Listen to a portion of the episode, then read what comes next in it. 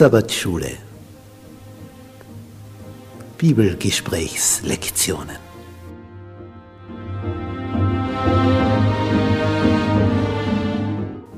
In Christus ruhen. In der Verbindung mit Jesus tiefe Geborgenheit finden. Jesus hat wie kein anderer Menschen aus ihrem Sumpf der Verzweiflung, der Hoffnungslosigkeit, des Hamsterdaseins im Rad herausgeholt, zu dem Entscheidenden, zu dem tiefen, tiefen Leben, diesem Sinnerfüllten, wonach wir uns alle sehnen. Diese Szenen, die wollen wir tiefer betrachten, damit wir zu dem finden, wonach wir uns sehnen.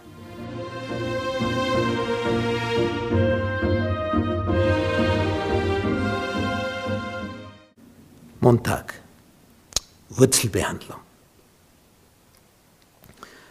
Warum hat Jesus zu dem Gelähmten zuerst gesagt, deine Sünden sind dir vergeben? Er hätte auch gleich sagen können, schnapp deine Mappe und Matte und geh. Aber er sagt zuerst, deine Sünden sind dir vergeben. Warum das? Nun ja, es gibt in unserem Leben Wertigkeiten. Nicht, wenn du so Rechnungen bekommst und du kannst aufgrund deiner finanziellen Verhältnisse nicht alle bezahlen, dann beginnst du abzuwägen, zu sortieren. Mhm. Also die Wohnungsmiete, das ist besser, die zahle ich auf jeden Fall. Wenn ich aus der Wohnung rausfliege, muss ich unter der Brücke schlafen. Also das möchte ich auf keinen Fall. Also das wird einmal abgedeckt. Stromrechnung. Ah, wenn ich keinen Strom in der Wohnung habe, was geht dann noch? Wenn nicht einmal mehr die Spülung für die Toilette, weil das Wasser gar nicht mehr hochkommt. Ah, na, das, das muss auch bezahlt werden. Heizung, ich will ja nicht erfrieren.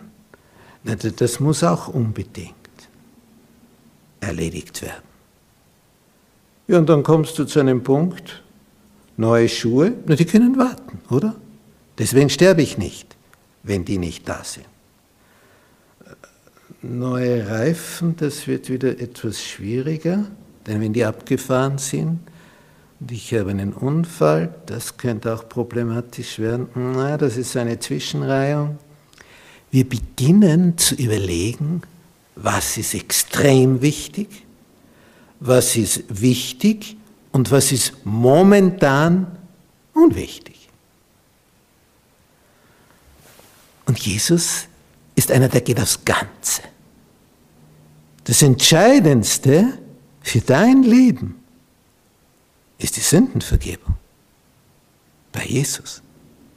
Denn was hilft es dir, wenn du, du 100 Jahre alt wirst und stirbst und dann vergehst, weil du nicht errettet bist. Was helfen dir 100 Jahre im Vergleich zur Ewigkeit? Was es braucht, ist diesen Blick über die Todesschwelle hinaus, zu dem, der uns aus dem Tode zu retten vermag. Denn was ist alles andere im Vergleich dazu? Nicht, wenn wir Offenbarung 21 aufschlagen und dort die ersten Verse, so stellen wir fest, was neue Erde bedeutet. Da wird in Vers 3 erwähnt, dass Gott bei uns wohnt und dann in Vers 4, Offenbarung 21, das letzte Buch der Bibel, es ist eigentlich die vorletzte Seite in der Bibel, Gott wird abwischen, dann, wenn es soweit ist, Gott wird abwischen alle Tränen von ihren Augen. Und dann gibt es nie mehr welche. Und der Tod wird nicht mehr sein. Aber was steht da? Der Tod wird nicht mehr sein. Leid, Geschrei, Schmerz wird nicht mehr sein.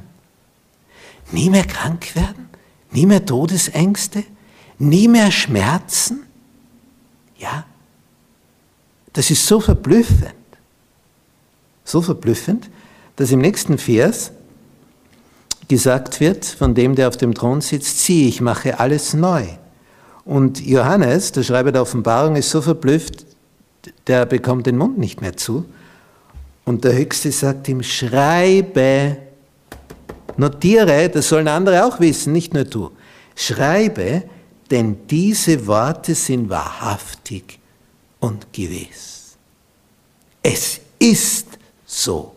Kein Tod mehr, kein Leid mehr, kein Geschrei mehr, kein Schmerz mehr, denn das Erste ist vergangen. Darum sagt Jesus als erstes zu dem Gelähmten, deine Sünden sind dir vergeben. Denn was hilft es ihm, wenn er jetzt geheilt wird und davonlaufen kann und dasselbe miese Leben führt wie vorher? Er wird ja wieder sterben und dann den zweiten Tod erleiden. Er braucht die Sündenvergebung. Und das hat der Kranke begehrt als erstes. Darum bekommt er das als erstes.